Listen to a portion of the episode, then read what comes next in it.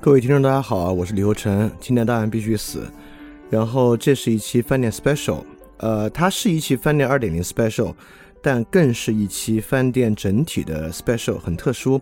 呃，因为现在我们处在二点零的第一章和第二章交界期间，所以在这个交界期间呢，我肯定会做一系列承上启下的节目，以及在第一章结尾，我们把第一章能够有一个总结性的节目。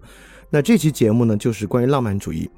第一章的最后一期节目，我们谈的呢就是浪漫主义，呃，所以我认为，如果你要听这期 special 节目啊，你其实可以最好回去把那期浪漫主义节目听一下。当然，我认为没有一个很严格的收听顺序，必须先听那期再听这一期。呃，原因是因为浪漫主义是什么以及本身的问题啊，在那期节目里面讲的很完善了，我就不多说。那这期做的是什么呢？这期做的实际上就是翻转电台过去可能有哪些地方容易造成浪漫主义的误解，我们把它整体来讲一遍。因为我们在那期节目里面其实讲到了，浪漫主义是一个非常容易出现的问题，就我们只要稍微懒惰，就很容易滑向浪漫主义。当然，翻店过去的过程中，包括我自己，如同任何人一样。我自己未察觉的我身上的浪漫主义，它渗透到过去的节目之中，或者过去的节目之中，由于我并没有讲得很清楚，并没有讲得很完善，容易导致产生浪漫主义理解的部分，我在今天呢都把它来做一个整体的解释。呃，其实翻电翻转电台的浪漫主义倾向啊，在诸多电台之中其实非常非常明显。就像对于翻电批判有一种比较极端的方式，就说我是个神棍。那既然说我是个神棍，实际上呢，这些人，呃，说你是神棍呢，绝对不是完全没有依据和没有缘由的。那说神棍的原因呢，实际上就在于节目之中强烈的浪漫主义倾向。所以，翻转翻转电台本身有一种对于科学决定论、对于这个纯粹唯物主义的一种批判。那这种批判呢，其实在德国产生浪漫主义的过程之中，恰恰是对于法国唯物主义的批判和纯粹对于传统理性主义的批判而滑入浪漫主义的。所以说，翻转电台带有这样的性质。过去饭店的诸多主张被人当作纯粹浪漫主义式的理解，其实呢，我认为也能够情有可原，这也不怪大家。其实要怪呢，就怪我没有说得很清楚。所以这期节目呢，我就把饭店。过去很多相关的浪漫主义的核心概念，我再拿出来为大家解释一遍。我们洗去这些概念身上浪漫主义式的理解，能够去伪存真，到一个比较真的理解之上。所以这个呢，我觉得对于尤其是对于很多老听众听过比较多的这期节目，应该还是蛮重要的。那么在说这个重要性之前呢，我们还是在饭店的视角之上来说一下这个浪漫主义问题在哪儿。就浪漫主义的问题呢，我们之前在年度专题“个人主义和平民社会”之上，其实讲过一次，就是当代人身上有个有一个比较大的矛盾，就是他脑子里面阴然的那个玩意儿，在实践之中吧，老是没法调和。就比如说。我们说啊，人在这个社会之中应该积极的投身公共，应该有积极自由。人们在劳动关系之中应该不被异化，等等等等的这些玩意儿吧，转到这个实际他的生活世界之中啊，都一个都做不到。因此呢，我们当时就说啊，比如说对于 Greta Thunberg 这样他的实践和他的看上去他的阴然能够很好结合的人啊，这人们有时候恨得牙痒痒，人们恨呢。所以说容易对他们进行污名化，哎，anyway，这是另外一回事了。但本质上呢，就今天确实存在一种强烈的无法调和，就是社会的实际状况以及人们这个形式主义中的理想形式啊，就形式主义上人们认为自己的应然生活之理想的巨大冲突啊，这个每个人都应该感觉得到啊，这个我应该不用多做解释。那听完第一章康德呢，其实我们也明白，这个呢可以转化为实践理性与纯粹理性，就是知性之间的冲突。对吧？这个冲突呢，就是转移到今天每个人身上。那么，浪漫主义是什么呢？浪漫主义就是一种和实践不冲突的想法。比如说，实践啊各种惨，那浪漫主义呢，你去接受一种悲观主义的浪漫主义想法，对吧？像叔本华那样的，哎，这不跟你的实践想法就调和了吗？你靠否定一切因然来进行调和，当然有各式各样的调和方法啊。所以浪漫主义呢，实际上它作为一种很方便的法门，一种方便方式呢，就是它找到一种很简单的与你的实践能够调和的一套说辞和方法。所以浪漫主义的倾向呢，就是这样一个来源。当然我在准备这个节目的时候，准备的量非常大。因为我还比较仔细的看了过去翻译的很多期节目，里面都有可说的，但我觉得那样做的话呢，这个节目就会太长，我还是尽量言简意赅的，把它说明白。呃，所以说呢，呃，浪漫主义的倾向来源我们讲了啊，说到底呢，就是我们都认为有一种生活的必然性。比如说，不管你怎么批判现在资本主义问题，你认为其实我们的生活是很难改变的。你怎么批判现在我们所处环境的问题，你认为这个环境是很难改变的。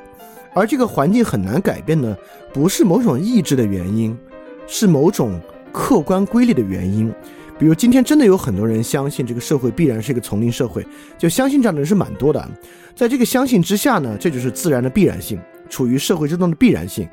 那这个社会的必然性呢，就指向某种现实的贫瘠，对吧？那么我们能够生活的现实世界就是很贫瘠，尤其不管今天这个享乐主义以及网上能够提供的各种逃避娱乐有多少，实际上这种生活之贫瘠是大家。都有感受到的，那么这种生活之贫瘠呢，是一种自然的必然性。按照康德来说，我们说意志的自由和自然的必然，它就属于某种自然的必然。那么浪漫主义呢，就是一种接受这种自然必然的方式。接受这种自然必然的方式呢，有这么几个领域啊。那么我们就说这个浪这这几个领域是怎么来的呢？这几个领域呢，大家都是独断论的，都是没有办法验证的。但是人们就容易这么相信它，来把它当做接受现实糟糕的一个方法。呃，一般有这么几种啊，比如第一种的唯意志论，对吧？唯意志论就是说这个人啊，究竟还是靠你的想法，你只要想法到位，你可以接受一切问题，对吧？这个叫唯意志论啊，有很多今天不管是比如说瑜伽这么一种很流行的现代都市休息方式啊，佛教意识形态啊啊等等等等啊，都在唯意志论之中。那第二种就是集体主义。那集体主义就是说，任何个人能够接受的自然必然性，把它转移到一个集体民族主义之中去解决。这也是德国浪漫主义，就是从到赫尔德他们就开始提出的一种主张。那么这种主张呢，就极大的去贴近文化，也就是说，民族文化和地方文化是这种浪漫主义要去保留的，相信某种呃文化的独特性和民族精神的独特性。那这是这种浪漫主义提出的。那么第三种跟浪漫主义高度相关的就是艺术，当然也跟创造力高度相关。就是说，现实不管有多糟糕，我们最后使用艺术和创造力的方式，将这种糟糕啊转化成某种强烈的冲动释放出来。就能达到某种完成，这是叔本华的那套方法，也是一种，呃，比较流行的。那么还有一种最流行的、最流行的两种啊，今天我们可说，第一种呢就是自由的消解，因为这个自然必然性啊，接受起来其实也还行，但比较麻烦就是你你接受自然变，比如说这个老板压榨你啊，九九六啊等等的，这个自然变必然必然性虽然糟糕。而且吧，你不管怎么接受它，你觉得这个社会就是这样弱肉强食丛林社会，但你心里那个不好受是真的呀，你不想对吧？你不希望这样，但是呢，我们又没有办法以自由的方式解决，那怎么解决呢？就是心理学，对吧？心理学就是一种自由的消解，我们把人的自由意志与人自身的目的转化为某种心理机制来实现某种理解，也就是说，我们将这个东西再次还原到一种。呃，不受我们自己控制的潜意识层面之上去理解，所以这个呢是今天最流行的一种浪漫主义方式。那其他一种呢，就是平庸美学，就是我们称为日常生活和日常美学的一种东西。那这个日常美学呢，附着在一些消费主义之上，像无印良品啊等等等等这个东西啊，就相信啊，采用这种几百元的这种消费，完成了某种日常的和目的性，对吧？因为呃，在康德的判断力批判之上，我们知道嘛，就美学是无目的的和目的性，是一种生活反思。因此，你接受这种意识形态呢，就接受靠采购这些商品和在家里面进行一些景观塑造，你就完成了生活目的本身。生活的目的呢，就是去追求这样的一种消费。啊，这也是一种现在相当流行的浪漫主义，那更不用说神秘主义啊，等等等等啊，都是。那么这些浪漫主义呢，就刚才我说，呃，大家应该都能够意识到，这个在生活中简直无处不在啊，这个简直构成了我们今天最基础的生活意识形态。各种各样不同的，就必有一款适合你。就是你，你是一个城市小资，你是一个网络愤青，或者你是一个文艺青年，等等等等，你都很容易落入这其中某一种浪漫主义的冲动之中。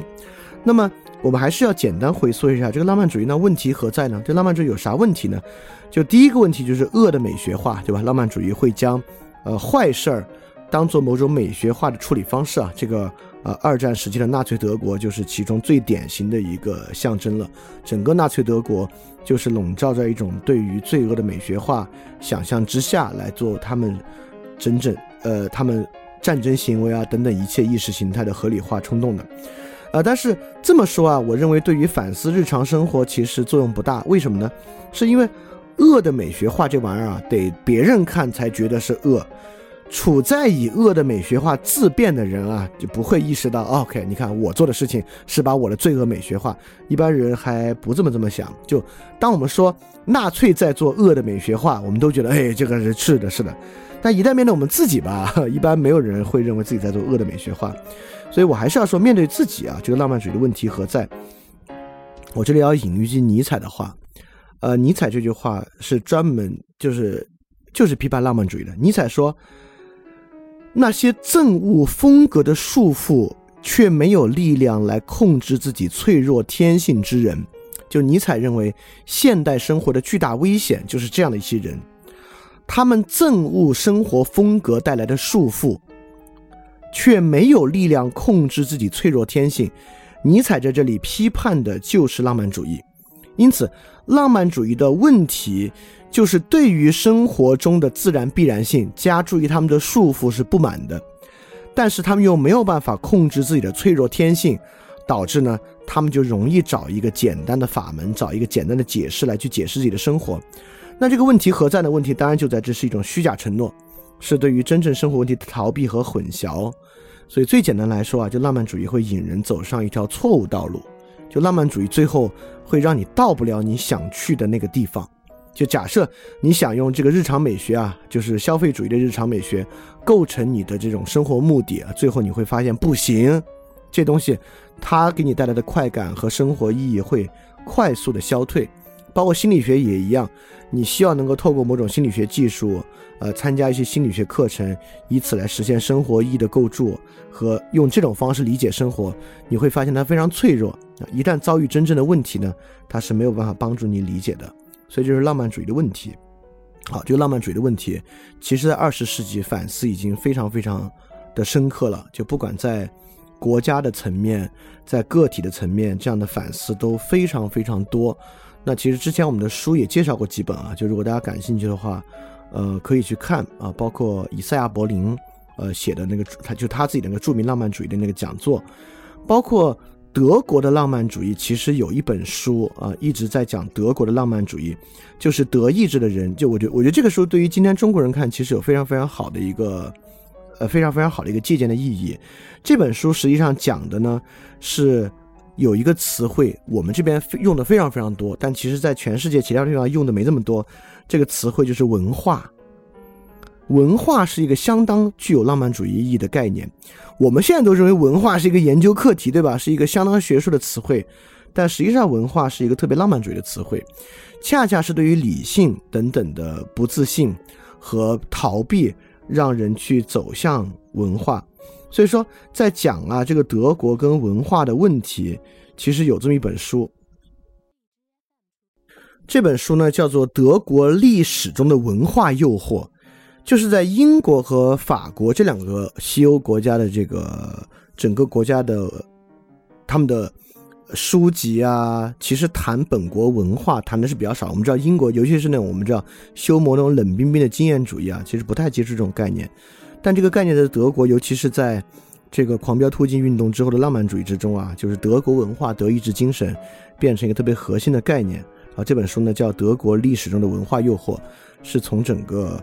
文明的层面来进行浪漫主义反思的，就这些书大家都可以去看一看啊。所以这个呢是浪漫主义的问题。那在这些浪漫主义问题之上呢，导致我需要对翻转电台过去的这个浪漫主义来做一个集中的反思，做一个集中的梳理，来把一些问题讲明白，让大家不要在翻店的这个反思和批判之上走上浪漫主义的歧途。其本质原因呢，是因为其实翻店是很容易出现浪漫主义的。因为翻店本身在抵抗一种理性，它抵抗的呢就是自然决定论的理性。就翻店本身包含强烈的对于自然决定论的反抗，呃，包括但不限于类似于经济决定论啊、历史决定论啊、技术决定论啊、纯粹唯物主义啊。发展电台是抵抗这样的一些意识形态的。那么在抵抗这些意识形态的时候，为什么容易进入浪漫主义呢？这个跟二十世纪的关系高度相关，因为在二十世纪啊，这些意识形态不仅仅在形成我们对于历史啊、对于社会的认识，在二十世纪，这些这些决定论还产生了对于人的入侵。比如说基因生物工程，就基因生物工程对于人的来源、对于人的道德形成、对于人的性格形成，就人为什么具有这样的习性啊，都开始产生社会生物学的解释。神经科学对于人人的一切意识现象产生一种还原论的解释。经济学开始对于人平时的行为产生一种能够在经济学上还原的解释。也就是说。整个行为社会科学，不管是来自于生物的、来自于神经科学的、来自于经济学的，都在说这个人的行动啊是可以预测的，这个人的行动啊是可以被外部的要素决定的。因此，如果有一种方法要来反对这个东西，我们说人不是这样的，你很容易走入浪漫主义。为什么人不是这样呢？因为人除了理性之外，还有意志，还有心灵，还有灵魂。因着这些东西的原因。人可以不必受到这样决定论的困扰。那么，我还要问，为什么我们这么想去抵抗经济决定论、历史决定论和技术决定论呢？就是因为在翻店的一切批判之中，我们其实都有一个蛮核心的批判，就是这个非人化的问题、异化的问题是很严峻的。这个异化问题，不管是存在在劳动关系之中，存在人与人的亲密关系之中，还是存在着个体的生存环境之中，就个体跟神识的关系。我们在饭店之中呢，都在谈这种异化问题。那这个异化问题当然是每个人都感同身受的，对吧？正是因为我们知道这种感同身受的异化与非人的问题，而且这些问题呢，恰恰来自于经济、历史、技术、外部环境对我们的决定。所以说，我们其实是一种强烈的内在冲动，要去反对这些决定论的。正是在这个层面之上，我们特别容易进入浪漫主义，就是因为。我们怎么样去反对这些决定论呢？浪漫主义就提供了一个特别好的方式和一个特别好的路径。这个路径尤其可以看作叔本华对于康德的继承，因为叔本华是典型的康德主义者，但是跟康德呢有一个特别巨大的改变。因为康德，我们之前讲到未来形而上学导论的时候，当康德谈到心理学的时候，康德对于心理学的规范性是一句非常简单的话：就人是不能够通过。心理学的方式给予自己任何性质的，就说人是不能够自知的。就作为物质体的人本身，人对于这个物质体也是不可知的。那叔本华在康德的理论之上啊，就是往前跨这么一步，他接受康德路线的一切，但是呢，不满足于康德对于人这个规定性方面的这个巨大空缺。所以说呢，叔本华那边呢就产生一种对于人的独断论。这个独断论呢，其实就让我们很多人很喜欢，因为心理学为什么这么火啊？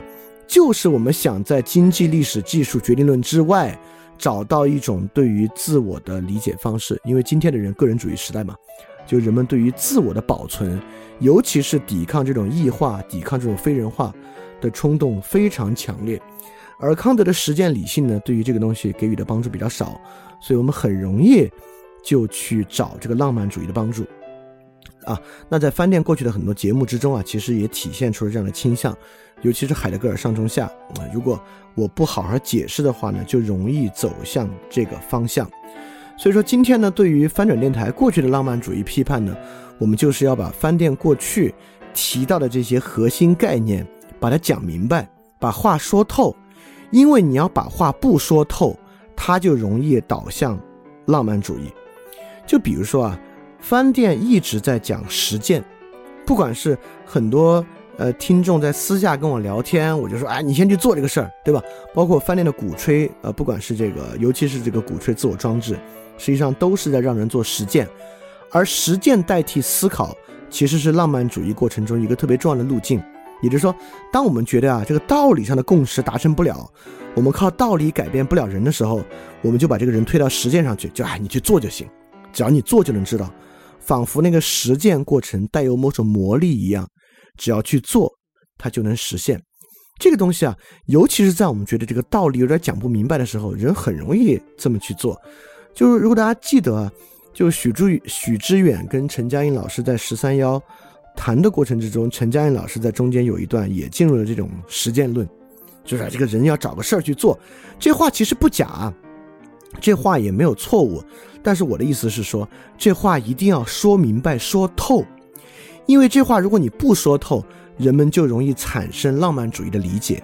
你只有说明白了，说明白有两个好处，第一个好处就是这个人就不要产生浪漫主义的理解，第二个呢，就是你只有说透了，他才真的能够去实践。如果你不说透，你把这个实践过程描述的像有某种魔力一样吧，实际上他也不会相信的。就很多人因此呢，也不会踏上真正的实践之途。所以说呢，我觉得把话说明白很重要啊。那今天要给大家分享的概念，在过去发展电台之中是以下这些概念。我一说，你只要听的比较多啊，你就能够心领神会。就是这些确实，第一，一再再讲；第二，非常容易进入浪漫主义。就是这些概念，比如说实践。比如说直观努思，比如说重要性感受，比如说创造性，比如说视其所视，比如说痛苦，比如说时代精神，比如说本真，就这些概念，只要不好好讲明白，都特别容易进行浪漫主义的理解。我举几个例子啊，什么叫浪漫主义的理解？比如说实践论，实践论只要你不把道理说明白，它特别像是一种什么呢？像是我们的精神啊，就像肌肉锻炼一样。其实我们日常生活中也会这么说。我们说啊，长跑磨练人的意志力，对吧？因为这个长跑是一个纯肌肉锻炼嘛。这个肌肉锻炼竟然可以磨练人的意志力，我毫不怀疑长跑可以增加人的耐力。呃，如果如果意志力的语义中包含了人对于这个肌肉酸痛啊和这个人的疲倦。和长期过程劳累的一种忍受的话，那长跑对于这个是有好处的。但这个意志力如果包含了对于生活中其他痛苦的忍耐，长跑是不是有这个作用？我非常怀疑。我不仅非常怀疑，我认为这两个事儿没啥关系。因为我认识很多在身边就是有非常良好的长跑习惯和把这个身体就是呃在这个身体的意志力上啊和无可指摘之人。但是如果反过来说，他们是不是面对一些生活其他需要理解的问题啊？就生活其他呃偏精神方面的痛苦有很好的意志力呢？其实还完全不是，完完全全不是。所以我觉得这两事儿没啥关系。但如果你不讲明白的话，我们很容易觉得实践带有某种魔力，也就是说实践呢就像是在做人精神的肌肉锻炼一样，你只要长期实践，你的精神呢就会随之发生改变。这个呢，其实是一种动员方法。就当我们觉得道理说不通的时候啊，我们就交付实践，就觉得实践潜移默化之中自有改变人的一套能力和方法。但我今天认为没这回事儿，就实践没有这么一个方法。为什么呢？道理非常简单，因为二律背反。也就是说，小时候。父一个家庭逼小孩练钢琴，既有可能在这个长期实践过程之中，他真的体会到音乐之美，爱上钢琴，也有可能在这个过程之中，从此恨一切音乐，恨一切纪律性的操作。就因为二律背反的原因，这两个方向都有可能。所以实践绝对不是一种带有魔力的，只要去做就一定能得到的承诺。啊，这就是我说。但是如果你不把这话说明白，人们难免会觉得你怎么老让我们去实践？实践是不是带有这种魔力？只要去做就可得到？那么来讲呢，不是的。那我再举个例子啊，比如说这个直观努斯，这个直观努斯啊，就人能够直观这事儿，只要你不说明白啊，他听着怎么都像是个超能力。他不光像是个超能力，他还像是在为人的一切直觉辩护。比如说，觉得哎呀，我觉得这个人不好，这个人我，我这个我对他感觉不好。那别人问你为什么呢？你说我说不出什么道理，这是直观努斯。但如果你这么说的时候，我得说啊，这其实跟泛电台一直要讲的直观努斯其实没啥关系。但是如果有人产生这样的困惑和这样的误用啊，这真的不怪大家，这就是过去没说明白。甚至我认为我在节目之中甚至可能都举过这样误用的例子。但当我今天回来仔细看的时候呢，直观真的不是这意思。就直观努斯，它不是一种超能力式的判断力，它更不是要为人的一切直觉来进行辩护，不是这么回事。如果你这么想的话呢，这是一种相当浪漫主义的想法。也就是说，这么想呢，我们觉得直观努斯比较像啥？它比较像潜意识，对吧？就是你由于长期的打磨啊，在你的潜意识之中，已经形成了一种潜意识的判断能力，形成了一种强烈的本能，对吧？它就有点像蜘蛛侠那个蜘蛛，那个 spider instinct 蜘蛛本能一样。你的直观努斯是这么一种本能，那不是。那我我们今天要说啊，这个直观努斯是 intellectual 的，它是智性的，它并不是一种潜意识，一种本能。但是如果我们不把话说明白呢，我们就难免把直观努斯这么去想。那包括重要性感受啊、视其所视啊这些词都非常模糊，很容易产生一种浪漫主义式的理解。那么如果产生浪漫主义式的理解啊，那我就要说，那饭店真正想推进的东西啊，其实就损失了。就几乎损失殆尽了吧？为什么呢？是因为，呃，为什么我们要使用这些东西啊？包括直观之争啊、努斯啊、实践啊，我们是为了抵抗自然的决定论，对吧？但自然的决定论这事儿，也就是说，经济决定论不好，唯物决定论不好，技术决定论不好。说实话，你不用听饭店，就这些东西，你在平时生活之中你就能知道。这网上微信文章特别多。就是你听翻店听到加深对于决定论的批判这事儿吧，其实对于生活的帮助着实不大。就如果听翻店只是听到对这些的批判啊，不大意义不大。听翻店主要是要在这些批判之上走得更远，但走得更远呢，一旦所有这些概念啊你都做了浪漫主义的理解，比如实践是一种只要去做就能得到的一种保证。呃，直观努斯是人不用靠理性分析，而靠直觉就能通达一种直观之真。呃，我觉得这些东西如果这么想的话，那基本上就停留在了那种批判之上，就没有走得更远。那翻店呢，就变成了一种花样百出的现实批判，它的方向性呢就很差。所以说呢，我觉得一定要说明白这些概念指的是啥，能够我们走出一种。浪漫主义的方式啊，才把把饭店的价值可能在里面真正呈现出来，让饭店不是一种浪漫主义的概念。好，我就把这几个概念来跟大家，呃，细细的说明白一下，到底这几个概念里面要的是啥？我们一个一个来说啊。那第一个概念呢，就是实践。实践呢，是饭店一个非常非常核心的一种鼓吹，包括我们说的那个自我装置啊。等等，都在希望受众可以去实践。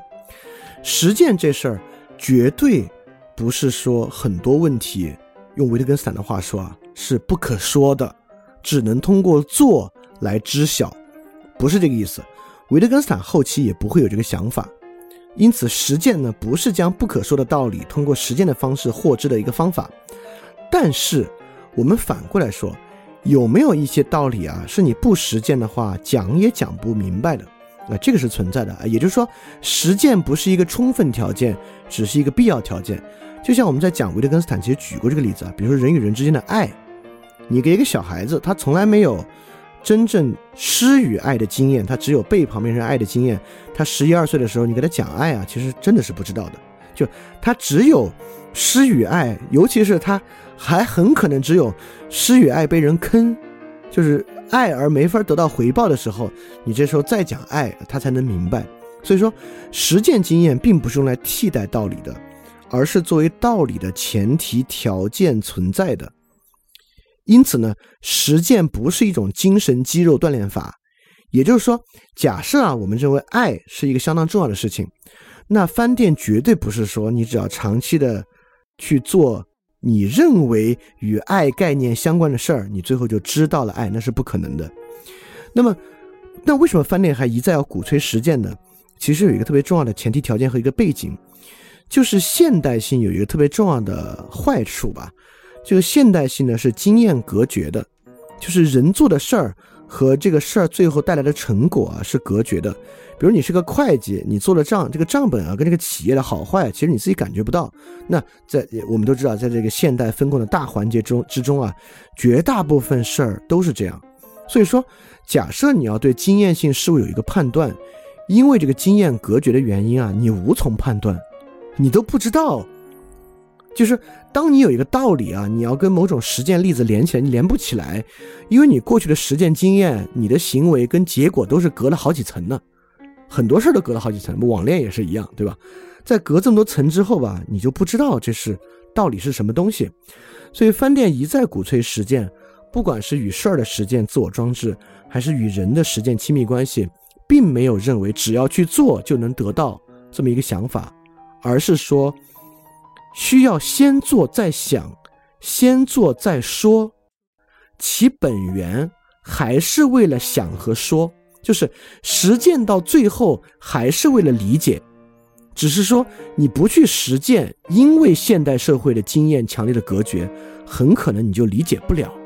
所以实践的目的不是为了实践，或者获得某种非理性的、非言说特征的、非理解的一种精神升华，不是这些啊，没有这么选。实践就是为了最后理性的言说，为了理性的理解，为了公共沟通等等的。只是说实践。让这种理性的言说成为可能啊，是这么一回事儿啊。所以说，翻店不是浪漫主义式的说啊，人的一切言说都是空谈，人就要投入到旺盛的创造和实践中去，不是这么回事儿。翻店还是比较冷静的说啊，我由于我们今天广泛的经验缺乏，所以我们要多实践，只有实践之后。这些说理，这些言说才变得可理解、有意义啊！这是实践这个概念，我做的补充。那么第二个概念就是直观努斯，我做的补充。这个直观努斯这事儿在饭店里面经常提，但提的最多的是这个年度专题结尾根基性这一期，我们提直观努斯。呃，在那一期我只用回溯一下，大家就明白说的是啥。在那期我们说直观努斯说的是啥呢？我们不是说人突然对于自己产生某种直觉的认识，对他人产生直觉判断，对于自然之美有某种直观直觉，对于天地的联系有某种直观直觉，讲的不是这些。那会儿我们讲直观努斯，其实那期节目我觉得讲的是真的不错。就那期节目完全没有讲的神秘主义，那期节目直观努斯，我们最后把它凝聚到什么概念之上呢？我们那会儿说了，就是明智。明智这个东西是很接地气的一个概念，就是说，就是我们的日常语言用法。哎呦，你这会儿辞职很不明智啊！哎，你跟他在一起太不明智了。也就是说，直观努斯的对象是啥？是人的行为决定的和目的性判断。就直观努斯没有那些很玄的洞察，直观就是明智，就是我们能够判断什么事儿是否明智。但在什么事儿是否明智之上呢？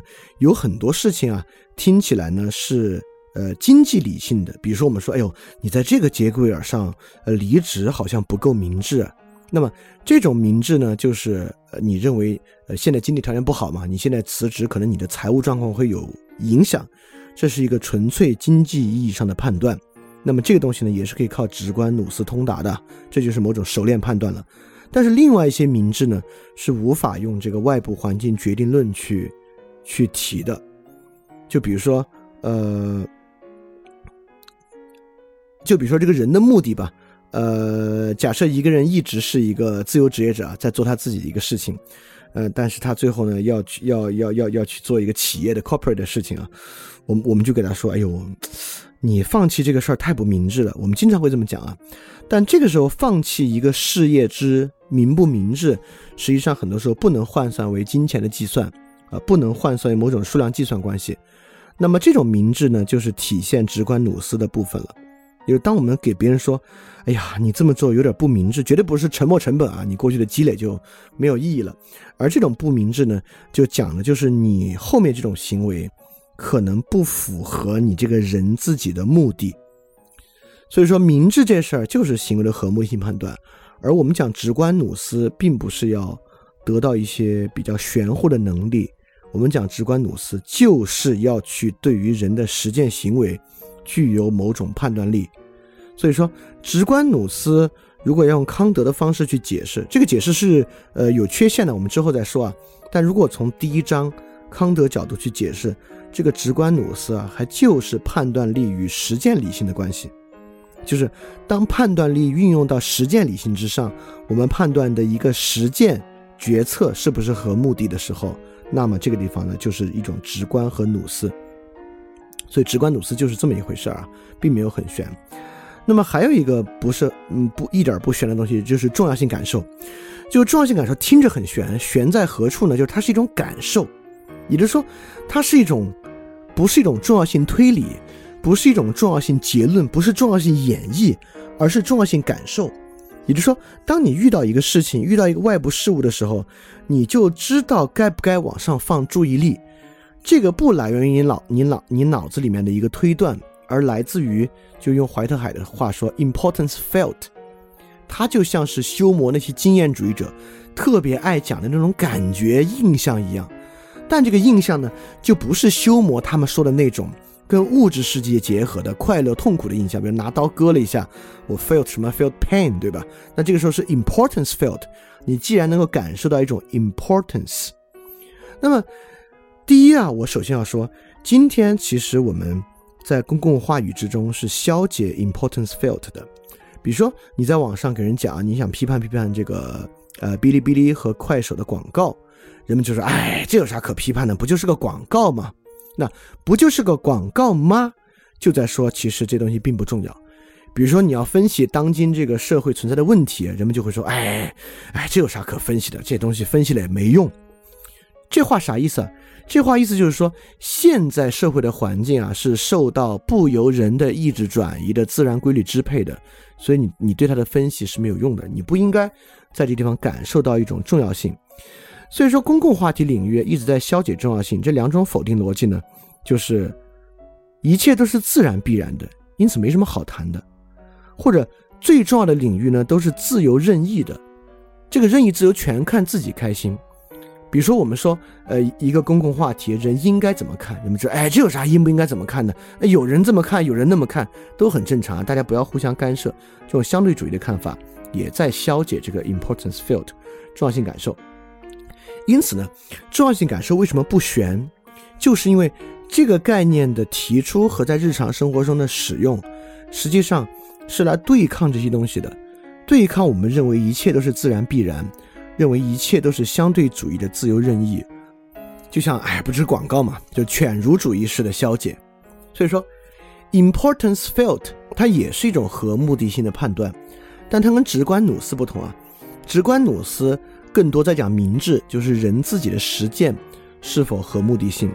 那么重要性感受呢，就是外部对象了，外面发生的某个事儿、某个人是否在你这里具有某种合目的性。那这种和目的性的重要性啊，一点不悬，它是就是用来在公共领域之中抵抗自由任意、自然必然和犬儒主义的，它能够帮助我们去抵抗这些认为一切东西都没什么可说的，都没啥可谈的，不就是这样吗的这些问题啊？所以重要性感受呢，并不是一个玄学概念，它就是这样一个事儿。好，我再说创造性。因为饭店也经常说啊，我们不要去进行消费性的这种行为，而要进行创造性的行为。那什么是创造性呢？这个就很容易跟艺术产生关系啊。就创造性就是把自己的个性发挥出来，实际上恰恰不是啊。就是跟创造性相关的，在饭店节目之中，呃，夏令营节目有这个熊彼特的 development 啊，在海德格尔那边，在海德格尔论艺术作品本源里面有提到一个重启世界的想法，这些呢都是创造性。但你一提重启世界吧，这个说法就特别浪漫主义，所以创造性是一个极其容易变成浪漫主义的想法。但我要举一个例子啊，什么东西是真正具有创造性的？然后我举个一点都不浪漫的例子来转过来说，它为什么一点不浪漫，而且是一种 intellectual 的，就是有智性在其中的。什么是创造性？真正具有创造性的东西，会让我们过去看作理所当然之事。不再理所当然。就当你听到这个或看到这个如此具有创造性的 idea 想法，你过去觉得哦理所当然之事，就立马变得都可以批判了。我举个简单例子，实际上女性主义是一个非常具有创造性的想法。就是我相信啊，很多听节目的女性会有这个感觉，就当你接触到女性主义意识形态之后。这就是海德格尔意义上的世界重启。就一旦你接受这个意识形态，对你来讲就是一个世界重启的过程。你再反过来看这个世界，一切都变得不一样了，一切都蒙上了一层新的视角。所以创造性像熊彼特说那个新颖性怎么来的？这个新颖性呢，其实就是一种整体的有意义的想象。所以我们今天容易把创造性的浪漫主义想象一种个体挥洒，想象成一种纯粹个体角度的释放、发泄。我们认为这个是具有创造性的。实际上呢，这个是一个很狭隘的想法。真正具有创造性的都是整体性想象，就是创造性东西能够给我们带来一种整体性想象，在这个整体想象之上来改变。比如我举个工业产品的例子，很容易想，就这个 iPhone，就是 iPhone 对于呃真正的整体想象的冲击，就是我们知道在 iPhone 之前，人们都认为，就人们跟手机交互方式是通过键盘，没有键盘的东西是很难想象的。因为，但是，一旦有键盘，那键盘上面有滚珠啊，有上下左右啊，人们还是在用这个键盘加鼠标的方式在想象与手机的交互。但是，一旦产生触摸手势交换交互之后啊，就是人跟这个的一切关系和它的用途就变得完全不同了，对吧？因此，为什么 iPhone 真的是具有一个创造性的产品呢？就是因为拿掉屏幕，彻底改变了人与这个东西互动的方式。从而整体性的改变了它与世界连接背后那个蕴含的价值和意义啊，所以这个是具有创造性的。所以说我我我觉得对于 iPhone 和女性主义呢，其实我们把创造性也在说，创造性绝对不是一种个体性的发泄，一种个殊性的挥洒，真正的创造性就是一种整体的有意义的想象。这个想象呢，让接触它的人，过去看作理所当然的事情不再理所当然，产生。整全性的改变啊，这个是创造性，这是翻店讲的创造性。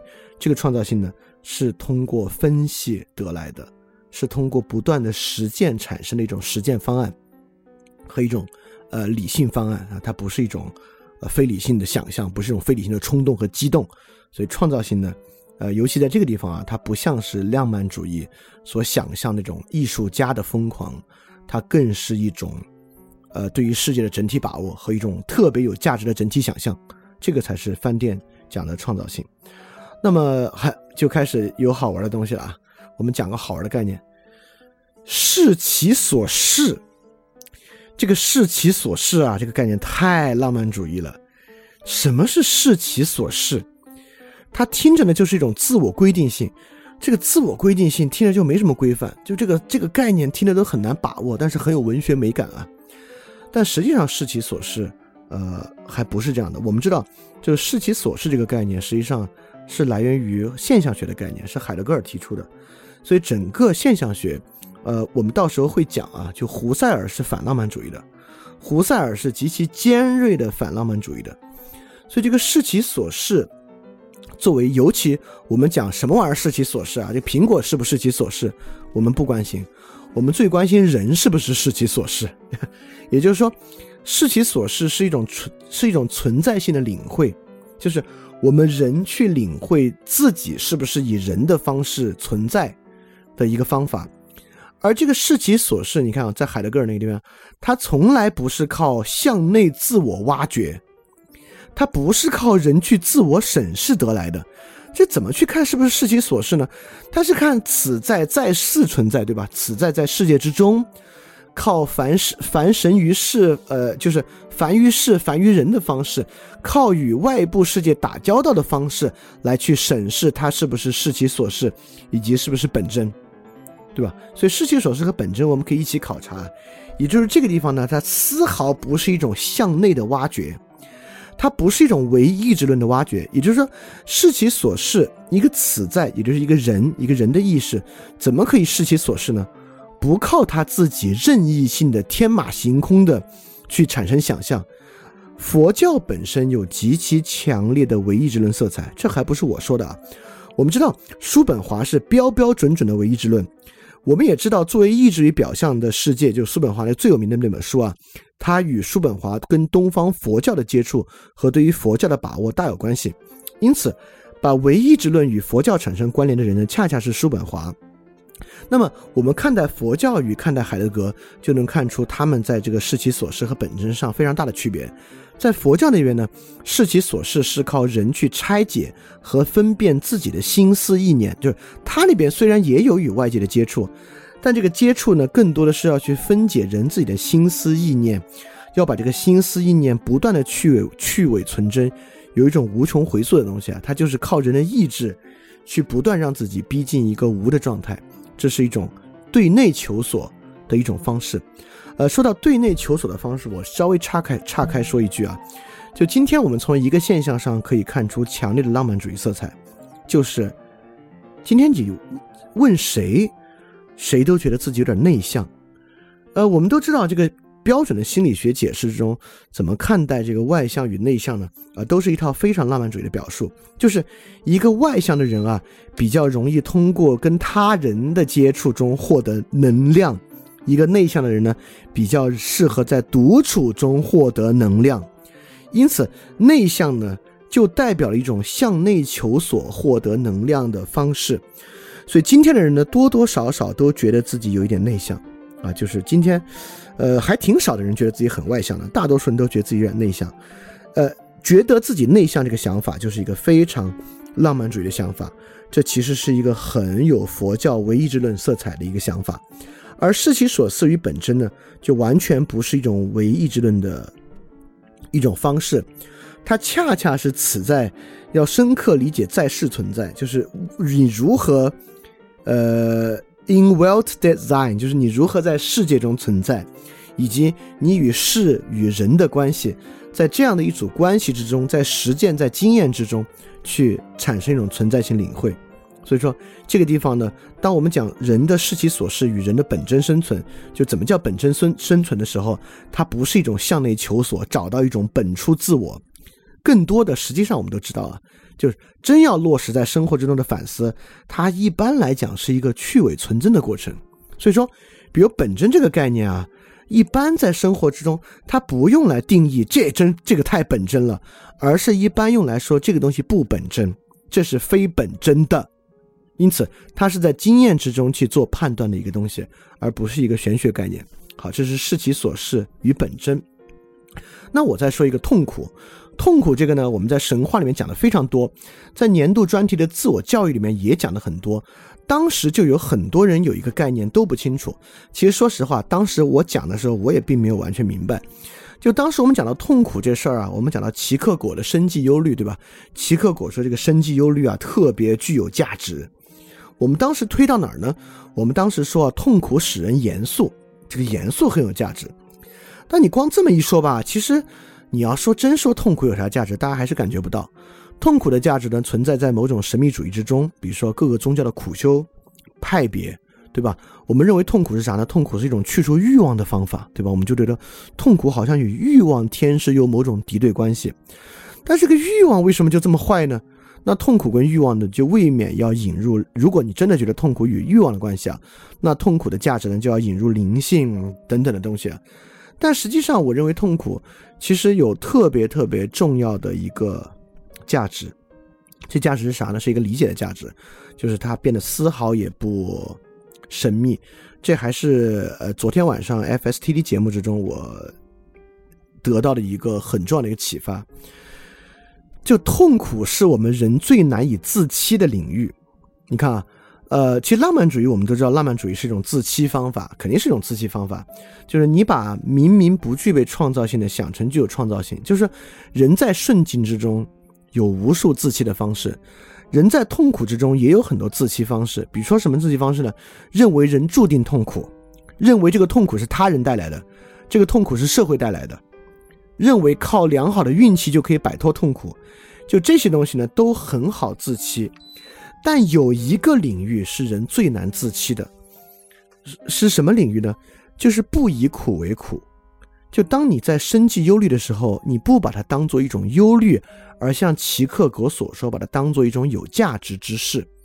也就是说，当你面对痛苦的时候，不将其看作痛苦，而将其看作喜乐，这个地方人是非常难自欺的。也就是说，人很难。骗自己说这是喜乐，因为你你糟不糟心，你自己心里明白，对吧？就你对于生计，你到底是忧虑还是不忧虑，这事儿是很难自欺的。所以痛苦真正的价值在于它很难被人自我靠理性或者靠浪漫主义的独断论的方式骗欺骗。就浪漫主义的独断论在很多方式上可以实现自欺，但是在接纳痛苦这个事儿上，浪漫主义很难自欺。浪漫主义骗得过一时，骗不了一世。就比如说，嗯，我我还是想举一下瑜伽例子，因为但我知道听众很多人可能还练瑜伽呢，就你听着可能会不太舒服啊，这你就当你就当一家之言听吧。但我确实有这个想法，我也确实看到了。我知道很多练习瑜伽的人，在练瑜伽的过程中会产生非常非常好的精神和身体感觉，但这个精神和身体感觉呢，其实很难持续。也就是说，你如果这段时间练瑜伽练少了吧，你的精神和身体感觉就很难维持。第二，在练瑜伽的时间之外，你产生的忧虑真的是挺难摆脱的。因此，瑜伽呢，并没有带给你一种真正的理解，而是一种呃身体方式。因此，这个角度呢，我认为面对痛苦问题，瑜伽就挺难，呃，就瑜伽这种自欺方法就挺难真正做到。也就是说，在你练瑜伽练的少的时候，或者在练习瑜伽时间之外，你的忧虑啊，还是会深深的抓住你啊。这就是痛苦的价值。就痛苦的价值不是一个玄学价值，而是说呢，它是很难自欺的这么一个问题。好，我们再说最后一个概念，就翻脸之前还经常讲时代精神。这个时代精神是啥？为什么这个时代会有这样的精神呢？我们之前也认为啊，对于时代精神的洞察，很可能是靠这个直觉完成的，就是靠这个一套修辞术，靠一套诗意的方法描述出时代精神。但实际上，时代精神也不是啊，就时代精神是一个超级理性的观念啊，这个尤其出现在马克思韦伯的这个理性构建之中。就马克思韦伯，实际上他对于现代理性。工具理性的这个判断，就是认为工具理性就是一种在盖是一种时代精神。那他怎么看出这种时代精神的呢？不是靠这个呃直觉、靠直观，而是靠对于经济和社会的认识，以及对于人的观念的认识，就对于新教伦理的认识。所以马克思韦伯厉害在哪儿啊？也就是说，当我们说时代精神是一个理性概念的时候，我们绝对不是说时代精神受到了技术、社会制度、经济条件的决定。在马克思韦伯那里，理性也不是受这东西决定的，就理性呢，在马克思韦伯那里一直保持一组张力，就是人之内和人之外的张力。人之外呢，就是这个商业社会、资本主义、技术爆发、科学革命；人之内呢，是新教伦理。也就是说，时代精神呢，是对外受到这些东西的影响，对内受到人的观念的影响。所以说，我们依靠对于观念的分析。依靠对于社会环境的分析，是能够对于时代精神具有理性把握的。我认为这个整个个人主义平民社会，对于个人主义和平民社会这样一种时代精神，实际上就是在以对内和对外这样一组方式对其进行把握。所以说，当我们说时代精神的时候呢，它也不是一个玄学的直观概念，而是甚至能够形成系统学科的一种概念。它是具有对内的观念史。观念史和观念分析，以及包括我们我们当时说什么叫平民 populism 是怎么来的，对吧？就对外受到经济社会政治条件制约的这么一个可以靠分析得出的一个产物。好，所以说你看啊，我们这里呃做了很多概念的再次澄清，包括实践，包括直观努斯，包括重要性感受，包括创造性，包括视其所失和本真，包括痛苦，包括时代精神。当然，这里没有覆盖饭店过去的一切可能产生这个浪漫主义误会的词汇和概念，是因为如果你你回去想的话，会非常非常多。我就把最关键的一些摘出来，其他东西呢，由于饭店还要往下讲嘛，我们往下讲的时候遇到的时候呢，再逐一澄清。所以，我本质上想说的，就就是这些概念真的超级容易产生一种浪漫主义式的理解，但实际上在饭店的视域之中啊。这些东西最后都是需要用 intellectual 智性的方式去把握，通过理解的方式去把握的。它最后都要产生与语言的关系，都要被表述出来，都可以被表述出来的这么一个事儿，没有任何一个是不可说的。就用维特根斯坦的话说，这东西没有任何一个是不可说的，也没有任何一个只能用诗意的方式表述。所以，不管我们怎么把它还原为诗意表述，一定认为这个东西需要在这个非语言的方式通达，那就说明我们因为道理讲的不够透彻，开始使用浪漫主义的方式进行着吧。当然，我这里是不是要主张一切都可说，以及我们完全没有必要用诗意的方式阐述任何问题，还不是呃？兴许在某些条件之下，我们以诗意的方式阐释，确实比以 intellectual 的方式阐释，以智性的方式阐释要更好。但是我觉得，我至少保持我们使用智性方式阐和认识任何概念和问题的可能性，对吧？也就是说，呃。当我们要认为某些东西靠语言不可说、语言不可交流，只能用诗意方式沟通的时候，这种判断就是一种典型的浪漫主义判断。这种判断呢，就应该慎之又慎。那过去翻店的时候呢，可能会在某些时候在这种判断之上做的过于轻巧，就是翻店之前也没有意识到这种浪漫主义的问题。所以今天我回溯过来，我表达一个我我的观点啊，就是说我未必认为，呃。完全不存在不可说的领域，或者完全不存在呃用诗意表达更好的领域，可能是存在的。但是对于这些领域的框定呢，确实需要慎之又慎，慎之又慎，而不是一个轻轻松松就说啊，我们最好放宽条件，呃，来限制一些地方不可说，来限制一些东西只能用诗意表达，不是啊，就尽量很多东西都能够用智性理性的方式表达，绝对是最好的。因为浪漫主义的问题。我们之前其实之前已经说的很明白了啊。OK，所以说我们澄清了一系列跟饭店相关的浪漫主义的概念。呃，我我希望我能把这些概念说了之后，让它更明白了啊，就洗去了它上面一些浪漫主义的色彩，把里面比较呃偏理性、智性的部分就浮出来了。所以整体来讲呢，就翻店讲这些概念的逻辑是什么？呃，大概是三个逻辑。第一个逻辑呢，就是实践经验的充实，就是翻店使用这套东西呢，第一要务啊是要去充实实践的经验，因为现代性的一个特点是经验的封存，所以不管饭店鼓吹自我装置啊，鼓吹亲密关系啊，它都不是为了去说明这些行为之中具有某种这个，呃非常神奇的魔法式的价值，能够突然通达任何东西啊，所以这些东西呢都是为了。能够充实我们的实践经验。那第二个呢？比如说，我们对于第二个呢，这个这些概念是为了对于外部的决定论进行批判。比如说，我们对于经济决定论的批判就讲了一个行为经济学；我们对于物理决定论的批判讲了科学哲学相关内容。就神话，我们还是就神话这个节目的主要价值是把目的论与自由意志还原到世界之中，而不是呃为了去诉求某种超验的一一些。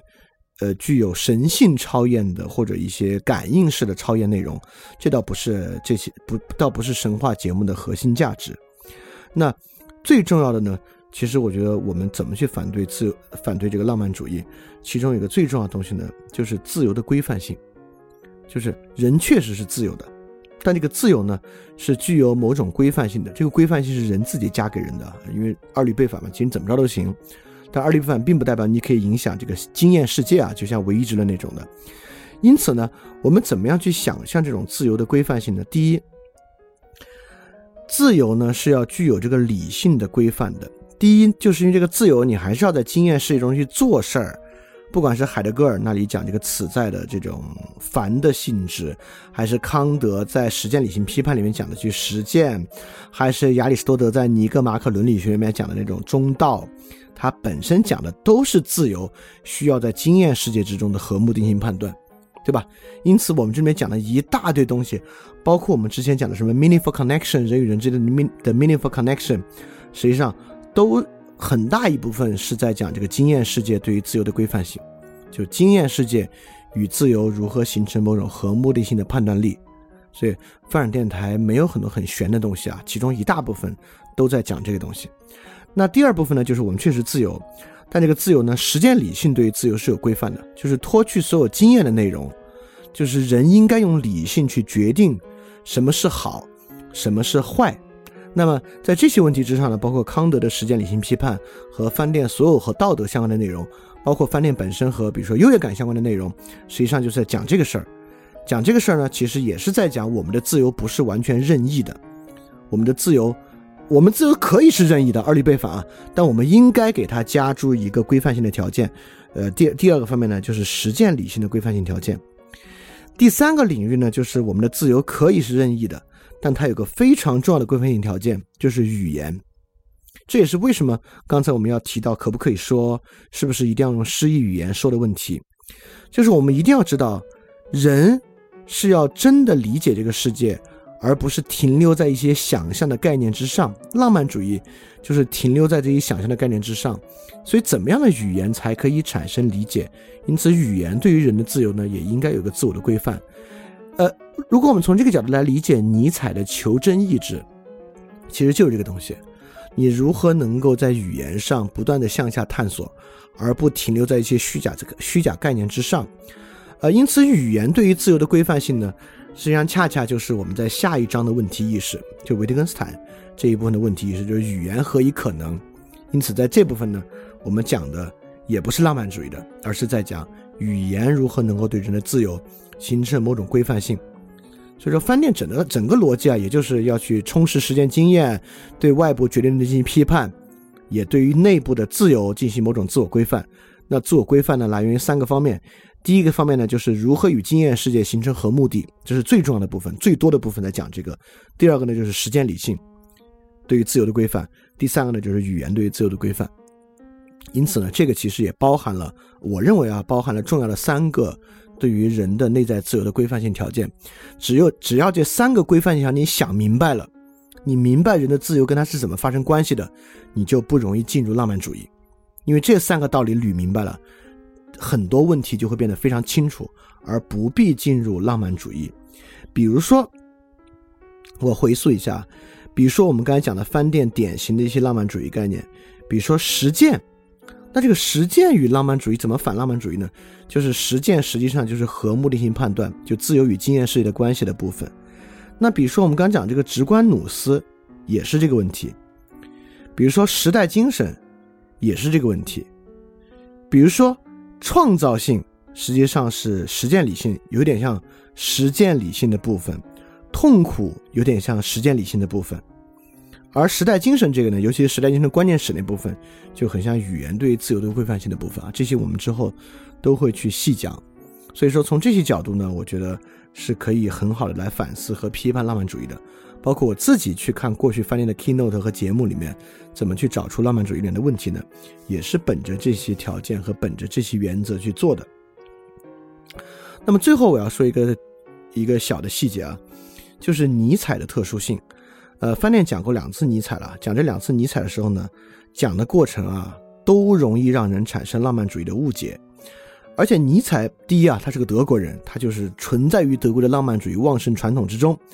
第二呢，尼采早期作品啊，《悲剧的诞生》，包括早期他喜欢的这两位，就叔本华与瓦格纳，都是最典型的唯意志论浪漫主义的代表。所以尼采确实在人生的一个阶段，浓墨重彩的为唯意志论浪漫主义啊。发过言，但尼采的中后期对浪漫主义已经开始产生强烈的批判了，就是从这个人性的啊太人性的这本书开始了。就人性的太人性的这本书，我们知道这本书就是对于尼采对于自己前期生活的一个极大的反思。这个反思的核心就是浪漫主义。但当时讲尼采的时候，其实提到了，但点的不够重，就是尼采反浪漫主义的这一面，当时说的不够清楚。在说的不够清楚的情况之下，不管后面的永恒轮回啊、强力意志啊等等等等，都具有强烈浪的浪漫主义色彩。所以说，我们下次再讲尼采、查拉图斯特拉的时候，就一定会想办法洗去浪漫主义部分，来看人性的太人性的之后的尼采。虽然那个表述啊、那个话语啊、那个概念啊，听得都那么的浪漫主义，但为什么那不是一个浪漫主义？因此，我觉得。把这个洗去之后，反过来来理解尼采，能够理解的真切的多得多得多。所以尼采这部分本来我是想在今天的节目里面讲的，但我会发现尼采这个问题跟浪漫主义的关系呢要再深一点，所以打算我们在讲查拉的时候呢，就在那个时候去讲。所以今天这期节目我要讲的大概就是这些啊。这期节目在把翻店过去的一些概念，尤其这些概念容易产生的浪漫主义联想提出来，给大家做一个解释。看能不能帮助大家洗去这上面的一些浪漫主义的色彩，能够留下一些理性、智性的东西。所以这个呢，也与第一期也也也也与整个翻店的第一章产生了一个联系。因为我们会发现，整个第一章说起来啊，最后在讲浪漫主义之前，很大部分上在讲概念，就我我们与概念的关系是什么。因此，这个连到第二章的语言问题，对吧？所以如果这期节目你听着觉得还蛮有意思的，就这个浪漫主义，呃，饭店过去的浪漫主义的反思和批判，你也可以以这个机会回去听一下，或者重听一下第一章里面的一些节目，你可能呢，在这个背景之下再去听呢，就能产生一些新的想法。所以，如果你在过去听饭店的时候，你还有什么浪漫主义概念啊？你自己是挺疑惑的，你也可以在评论区，呃，说出来，我也会在评论区看到之后呢，做一些解答。就如果大家问的特别特别多，特别特别集中呢，我也我也不排除再做一期 special 来解释一下是可能的，但我也有可能直接在评论区就回答了。所以说，呃，怎么能够把饭店过去节目之中浪漫主义色彩的洗掉呢？我觉得对于饭店本身也是很重要的，就像我们之前讲。呃，如果饭店浪漫主义色彩不洗掉呢，它就并没有带我们走得很远，饭店就变成了一个挺粗浅的现代性批判，就是就是把我们大家都感受到的问题提出来一下，在问题的解解法上呢，又跳到浪漫主义里面去啊，就带没法带我们去任何地方，只有我们大家一起把浪漫主义洗掉，这些听上去玄的概念才产生一些很强烈的实质，而这些实质呢，恰恰是饭店可能最重要的部分。OK。那这期节目就到这儿。我们对于整个饭店二点零第一章的介绍啊，对于第二章的串联承上启下呢，还会有一些 special 节目。因此，在维根斯坦这期之前呢，我们应该还有至少有两期节目可以听啊。所以我觉得我还是帮大家总结完善，也铺垫完好，我们来一起听。好，那这期饭店 special 就到这里结束，非常感谢大家啊。那大家要记得赶紧去相信。我们下期饭店 special 节目再见。